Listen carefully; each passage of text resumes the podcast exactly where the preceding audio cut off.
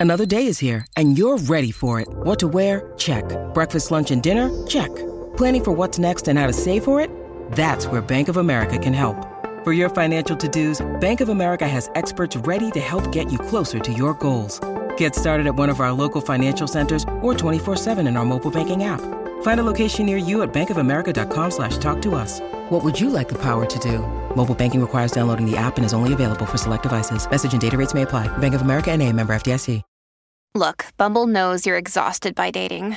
All the must not take yourself too seriously and 6-1 since that matters. And what do I even say other than hey? well, that's why they're introducing an all new Bumble with exciting features to make compatibility easier, starting the chat better, and dating safer. They've changed, so you don't have to. Download the new Bumble now.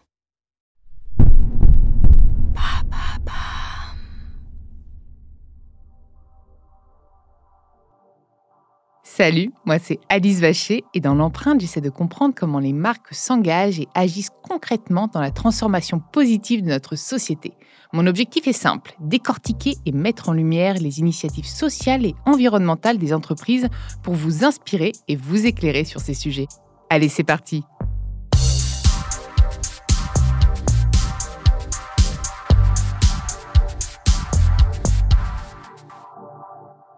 Dans ce nouvel épisode de L'Empreinte, j'ai le plaisir de recevoir Arnaud Lancelot, le cofondateur de COSY, la marque de cosmétiques responsable. Et d'ailleurs, je crois que COSY, c'est littéralement consommation objectif zéro impact environnemental. Exactement. je me suis bien renseignée. Salut Arnaud, je suis absolument ravie de te recevoir euh, aujourd'hui dans L'Empreinte. Donc nous, on s'était rencontrés euh, l'année dernière. Euh, lors d'un événement que j'avais animé, les LuxPack Awards de, de Monaco, et j'avais adoré bah, ton franc-parler, euh, mais euh, tout ça pour un peu connecter, mettre en lumière et accélérer finalement la transition de tous les grands groupes vers les cosmétiques plus responsables. Parle-moi de Cozy. Ouais, exactement. Effectivement. j'ai créé Cozy, cofondé, puisqu'on est plusieurs au départ de l'aventure. Trois. on était trois, tout à fait. en 2017, avec mon associé qui, lui, vient de l'industrie cosmétique, donc a vu notamment l'envers du décor tout ce qu'il pouvait y avoir de euh, d'absurdité en fait dans, les, dans des, certains systèmes industriels qui ont été, qui ont été créés, euh, tant sur les déchets que sur euh, les. je pense comme dans beaucoup de secteurs. Comme dans beaucoup d'industries, bien sûr. Hmm.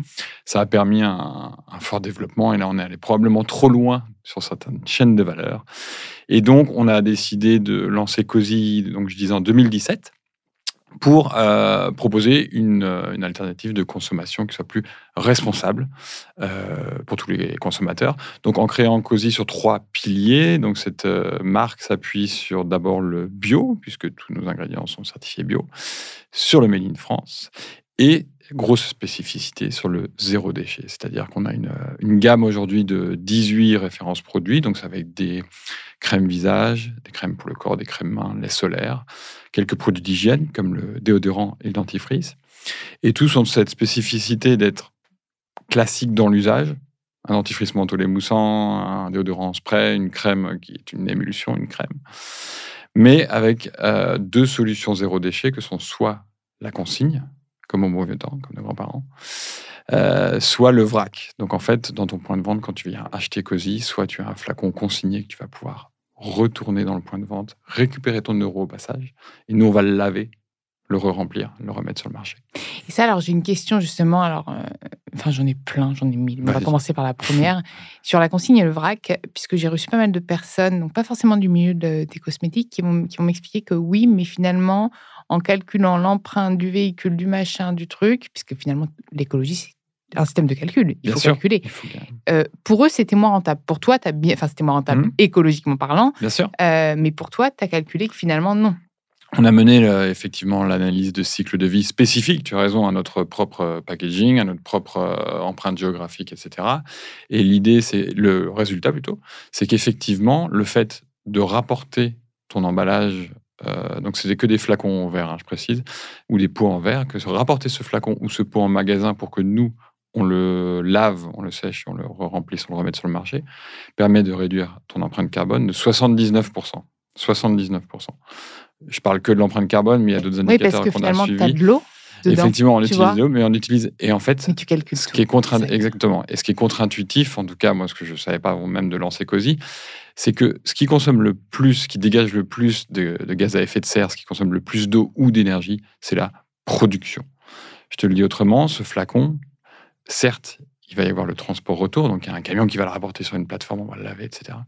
Il va y avoir aussi le lavage qui va consommer de l'eau, de l'énergie et tout ce que tu veux, mais rapporté à la production, c'est rien du tout.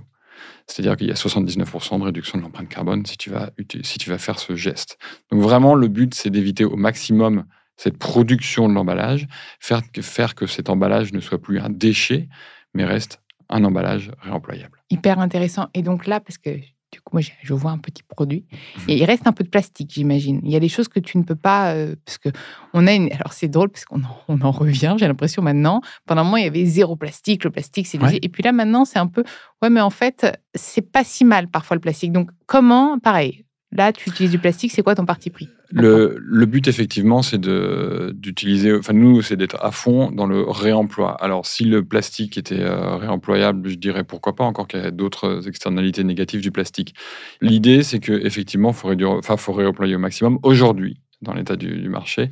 Les pompes spray pour ce type de déo n'existent pas euh, en version lavable et réemployable. Donc on a si tu veux, on va avoir des crèmes où il va y avoir des pots où on peut, on peut plus facilement tout laver. Là, effectivement, sur cette pompe, on n'est pas encore à une perfection 100%. Ouais, mais justement, d'où ton intérêt, et comme on en parlait en off avant, de travailler avec les grands groupes pour faire accélérer la mise à l'échelle de l'innovation, parce que c'est eux qui ont les investissements et les fonds. Exactement. Notre constat, conviction, c'est qu'on n'y arrivera pas tout seul. Je parle des autres entreprises euh, à tous les niveaux de la chaîne de valeur, évidemment, les, institutions, le consommateur, etc. Mais effectivement, on a tout un pan de notre activité maintenant aussi, où depuis 2-3 ans maintenant, on accompagne euh, toutes les marques, très grandes et plus petites. Toutes vers celles qui veulent faire mieux. Exactement, vers l'économie circulaire. Donc l'économie circulaire, ça va être la consigne, le vrac. Pourquoi? Parce que c'est pas simple. On va pas se mentir. Il y a un modèle à réinventer, il y a une chaîne de valeur à réinventer, il y a des nouveaux acteurs, il faut embarquer le consommateur, le distributeur. effectivement, on n'y arrivera pas tout seul. Il y a pas mal de. Nous, on a commencé tout seul au début, si tu veux, avec Cozy, en créant notre propre réseau de consignes, propre machine de vrac, parce que ça n'existait pas. Et les marques qui se sont lancées il y a, trois, dans les trois quatre dernières années, pareil, elle est toute seule. Et de plus en plus, il y a une convergence vers l'intérêt de mutualiser, de standardiser, d'aller vers euh, une solution d'ensemble co-créée pas évident parce qu'il va falloir réunir des concurrents euh, et différents acteurs de la chaîne de valeur, des distributeurs, des marques, des, équipementiers, des, tu sais, on, laveurs. On le voit là dans l'énergie en ce moment. Hein. Moi, je cette année, j'ai été booké sur plein de prestations sur l'énergie, donc je peux te dire. Mais en fait, tu peux le dupliquer dans tous les secteurs, ce qu'ils sont en train de faire, cette espèce d'open innovation où tout le monde investit et co-construit cette innovation, même s'ils sont complètement concurrents. Parce qu'au final, l'objectif, c'est un objectif commun qui est quand même de sauver la planète et de répondre aux enjeux urgents. En fait, ça va être une nouvelle norme finalement et les réglementations. D'ailleurs, ça c'est hyper intéressant aussi. Tu me disais aussi en off que tu vois qu'il y a de plus en plus de marques qui ont cette problématique. Est-ce que selon toi, c'est des convictions profondes ou une obligation euh, de part des réglementations ou la pression du consommateur ou les deux en général? Il y a les trois réglementations, consommateurs et envie profonde, et ça va dépendre un peu des, cas de figure. Euh, clairement, le consommateur est de plus en plus alerte sur les sujets environnementaux, alerte, mais pas forcément euh, scientifiquement éclairé, mais alerte en tout cas. Surtout sur des produits cosmétiques, parce que finalement, c'est pour prendre soin de soi. Donc on a quand même. Euh, ouais, mais justement, après, si tu. Dans une logique de, réflexion, je ne parle pas de, sentiment, mais de réflexion, si tu prends soin de toi, tu vas aussi vouloir prendre soin de la planète et de ton oui, écosystème. Et, euh, mais bon, le consommateur est quand même de plus en enfin, avec les, les, applications, etc. En tout cas, il y, a, il y, a, un besoin, une demande de plus en plus pressante d'aller vers des, des, produits, des produits responsables. Et effectivement, il transfère la responsabilité vers les marques. Ça, c'est, c'est pas, c'est pas du fait du c'est pas le consommateur qui doit, qui doit faire les efforts. En tout cas, c'est le, c'est ce qui est le plus répandu aujourd'hui. Ça pourra changer. Quand même, je vais me faire taper sur le par nos mais éviter de gaspiller, de ne pas avoir 12 000 produits, de regarder un peu ce qui est périmé ou pas. Je suis en ligne avec toi. si on veut marquer tout le monde, ça peut prendre un petit peu de temps. Petit message. non, mais je pense que chacun a sa part de responsabilité. Mais vraiment, et c'est pour ça que c'est facile de rejeter la pierre un peu tout. Mais on fait ça toute notre vie, de jeter la pierre aux parents, suite aux machins, etc. c'est facile. C'est la faute de toujours. Bah, ma mère, ma pauvre, ma mère, elle a elle porte tous les fardeaux du monde. Mais c'est vrai que chacun doit prendre sa part. Mais oui, mais du coup, aussi, et du coup, est très moche. Mais chacun doit prendre sa part les industriels aussi. Exactement. Alors, juste peut-être pour, avant de revenir aux industriels, je prends la partie réglementaire, hmm. qui est très importante, effectivement. Et on a la chance d'être assez ambitieux en France, grâce à la loi AGEC, grâce à la loi climat et résilience. Sans rentrer dans le détail, on a des contraintes pour les industriels de réemploi qui sont, ou de vrac qui sont de plus en plus fortes et très contraignantes depuis le 1er janvier 2023, donc cette mmh, année. C'était là. Toutes les marques sont censées faire, enfin les grandes marques, à minimum 5% de réemploi. Donc c'est-à-dire que 5% des emballages qu'elles mettent sur le marché doivent être réemployés. Mais, le, mais là, on le voit aussi avec les, les fast-food qui font un peu de réemploi. Il y a quand même des biais, le problème. En fait, il y a des biais un peu dans tout et c'est ça qu'il va falloir c'est pour ça qu'il faut l'expérimenter, parce que le nombre de, personnes qui ont collectionné finalement les trucs qui étaient censés être employés, tu vois, c'est moi qui suis beaucoup euh, l'actualité, parce que j'ai un travail un peu journalistique, c'était, il y avait un biais d'utilisation qui n'était pas du tout le bon. Donc du coup, ça a demandé à surproduire, tu sais, ce, type d'emballage qui finalement pollue plus à la production, et la balance était négative.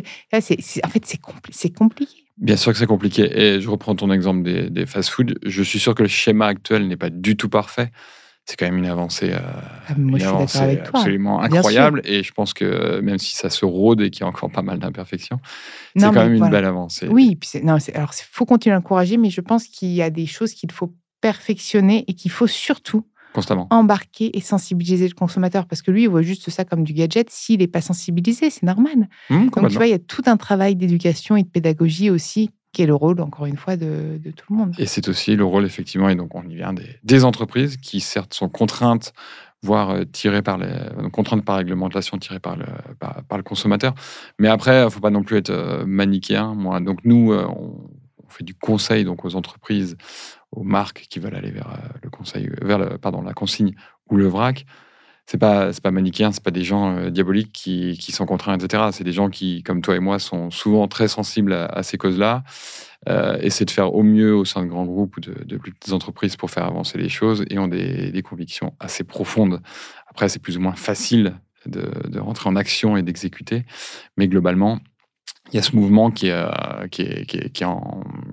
lancé. Et à titre personnel, je trouve que c'est justement vers les entreprises que ça va aujourd'hui le plus vite, plus vite que chez le consommateur, plus vite que dans les collectivités et gouvernements. C'est mon, sentiment personnel. Et c'est pour ça que euh, de plus en plus, on va aussi dans, cette direction-là, pour accompagner les entreprises et pour accompagner toutes les parties prenantes de l'entreprise qui sont parfois contraintes, mais aussi parfois très, très, très motivées comme nous. Et est-ce qu'il y a des produits que tu as dû exclure, enfin auxquels tu as dû renoncer parce que justement impossible à mettre en vrac ou en des produits cosmétiques qui, finalement ne pouvaient pas remplir tes contraintes et étaient trop polluants en fait? Oui, alors c'est pas c'est pas forcément polluant, c'est-à-dire qu'on va avoir des contraintes euh, quand on va quand on prend de la cosmétique et qu'on veut faire du vrac, on a des, deux contraintes fortes que sont l'hygiène et la traçabilité. D'accord? Les solutions, elles existent où elles existeront, mais dans la plupart des cas, elles existent. Le problème, c'est plus une question de modèle économique. C'est-à-dire que si tu mets en, place une solution euh, très coûteuse pour euh, maîtriser l'hygiène et la traçabilité, bah, au final, tu vas faire un, essai, 5 essais, 10 essais, mais tu ne vas pas déployer massivement sur le marché. Donc, euh, il n'y a pas de... enfin, il a pas, on a des solutions techniques pour, pour, beaucoup de choses. Après, le, le vrac, à ses limites, ne représentera jamais 100% du marché.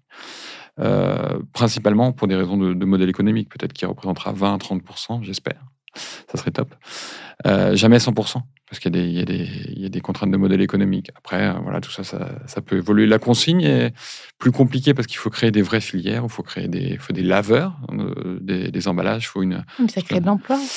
Oui, local. Des formations. Moi, j'aime bien, en fait, parce que souvent, il y en a qui voient ça comme une contrainte. Moi, je vois ça aussi comme des opportunités. On perd des emplois quelque part, mais on en réinjecte ailleurs. Donc, euh bah, c'est en plus de l'emploi local, souvent. Bien sûr. Il y a une, c'est, très. Parce que la dynamique est verte. Exactement. Seulement, il y a 150, 200 ans d'économie linéaire qui a quand même pas mal été compétitive et, qui a apporté pas mal de belles choses aussi. Et maintenant, il faut basculer sur une économie, par exemple, plus circulaire. Et on part de presque zéro. Donc, il y a des enjeux de compétitivité assez forts, de créer des, filières, mais c'est des beaux enjeux. Il y a de plus en plus de gens qui, qui embarquent dans l'aventure. Et alors, c'est quoi tes prochains projets là? Est-ce qu'il y a un lancement de produits D'ailleurs, tu en lances combien à peu près par. Euh, on en lance à peu près 2-3 par an. Et effectivement, euh, cette année, pour nous, en tant que marque, le, gros enjeu, c'est d'étendre la gamme vers les enfants et bébés, puisqu'on a pas mal de. Là, tu vas avoir de la demande. Hein. Parce que les mamans, moi, je vois ma, ma grande sœur qui est devenue maman. Alors, pour elle, à la rigueur, franchement, voilà. Mais alors, pour son bébé, ça doit être bio, machin. Bah, exactement. C'est souvent. Alors on, ne fait que suivre, que suivre nos, clients et nos clientes qui sont effectivement, euh, pas, exclusivement loin s'en faut, mais qui sont souvent des jeunes parents, puisque c'est, euh, d'ailleurs, c'est le cas pour moi aussi, c'est souvent un déclic hein, d'avoir des enfants pour euh, justement adapter sa consommation et se rendre compte de, bah, l'écosystème et des, enjeux planétaires. Donc effectivement, aller vers une gamme bébé, une gamme enfant, et toujours avec ce côté bio, euh, pour euh, des produits sains, et aussi euh, ce côté zéro déchet où on va moins polluer la planète. Est-ce que tu aurais un petit mot de la fin pour nos auditeurs ou peut-être quelque chose que tu aurais envie d'aborder qu'on n'aurait pas vu ensemble? Oui, pour rebondir un peu sur ce qui nous amène ensemble aujourd'hui, bah, je te remercie puisque je suis entouré dans ce podcast par d'autres gens bien plus illustres. Je voudrais dire que c'est quand on, on s'embarque dans cette aventure d'écologie et d'action, quelle qu'elle soit. Chacun mène son action de son côté. C'est souvent des belles rencontres et euh, je voulais juste illustrer euh, pour ceux qui nous écoutent notre, notre rencontre, puisqu'effectivement on s'est rencontrés sur un, salon sur scène, sur un salon professionnel. J'ai débarqué en pyjama à Monaco quand même, moi. Exactement. Ah, toi aussi, tu pris tous les deux, les deux seuls à avoir pris le train. Exactement. C'est ce qui nous avait, je pense, pas mal. Ça nous avait liés. Moi, tu m'avais vu complètement morte en arrivant. J'avais pris le train de nuit. Exactement. On se retrouvait dans cette ville un peu farfelue qui est Monaco et euh, nous avions eu l'idée saugrenue tous les deux de ne pas venir en avion, mais de venir en train, parce que ça se fait très bien. Ça se fait très bien, on maintient. Et voilà. Et en gros, je trouve que dans cet écosystème, on rencontre plein de gens absolument incroyables et que c'est un peu la, vertu de, cette mise en mouvement quand on met au service de l'écologie, c'est de rencontrer des gens assez exceptionnels. Ça sera mon mot de la fin. Vous pouvez retrouver l'ensemble des épisodes sur toutes les plateformes de podcast. N'hésitez pas à liker, partager, mais aussi commenter le podcast. Un grand merci pour tous vos retours d'ailleurs. Nous les lisons avec intérêt et ils nous sont très utiles pour continuer à nous améliorer. À très vite dans l'empreinte.